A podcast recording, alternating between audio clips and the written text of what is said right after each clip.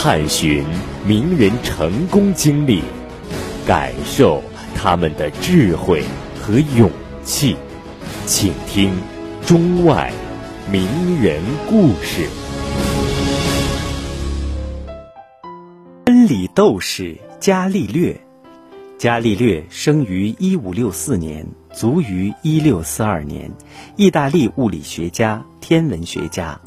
伽利略是科学革命的先驱，被后世尊称为近代科学之父。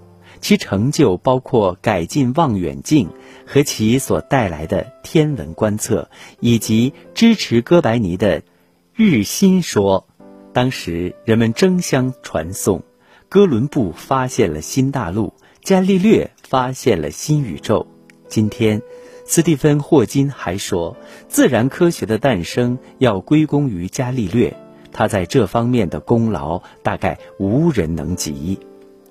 伽利略于1564年2月15日出生在意大利西部海岸的比萨城的一个没落贵族家庭，从小受到了良好的家庭教育。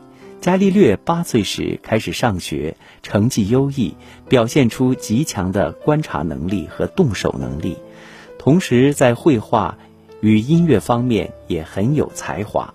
他的眼睛总是闪着好奇的光，脑子里面总是装满各种各样的奇思怪想。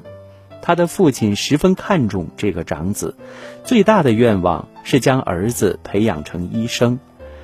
十二岁时，伽利略全家迁到佛罗伦萨，他被送到一所古老的卡马多斯修道院学习。一五八一年，十七岁的伽利略遵从父亲的意愿，走进了比萨大学医学系的课堂。可是，伽利略越来越不能忍受大学课堂上医学教授那沿袭了数百年的教学方法。他多次大胆地提出疑问，但得到的答案总是“从来如此”。我们不必刨根问底。在这种因循守旧的教学制度下，伽利略终于不能再安心地端坐在医学课堂里了。他对医学的兴趣日渐懈怠，有时甚至显得魂不守舍。一个偶然的机会，他听到了数学家里奇关于古希腊欧几里得几何原本的演讲。这个演讲一下子调动起他的兴趣来，他不禁感叹道：“这是多么严谨、多么富有逻辑性的科学呀！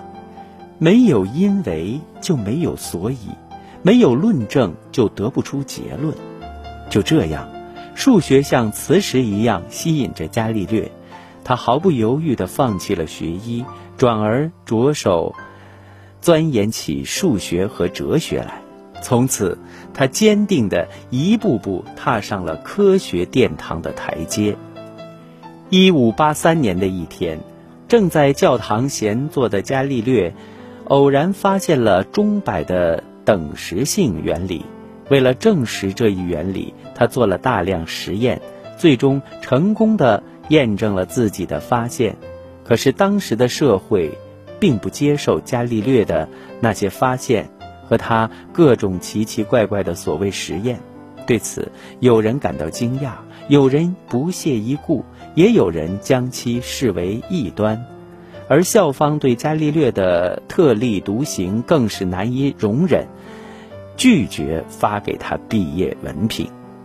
离开大学的最初几年，为了维持生计，伽利略来往于佛罗伦萨和西耶间，担任私人数学教师，同时仍坚持科学研究。他孜孜不倦地攻读了欧几里得和阿基米德的许多著作，并做了大量试验。发表了许多有影响的论文，受到了当时的学术界的高度重视，被誉为当代的阿基米德。此间，他利用杠杆原理发明了一种比重秤，这一发明为他赢得了巨大的声誉，他的名字很快就在佛罗伦萨传开了。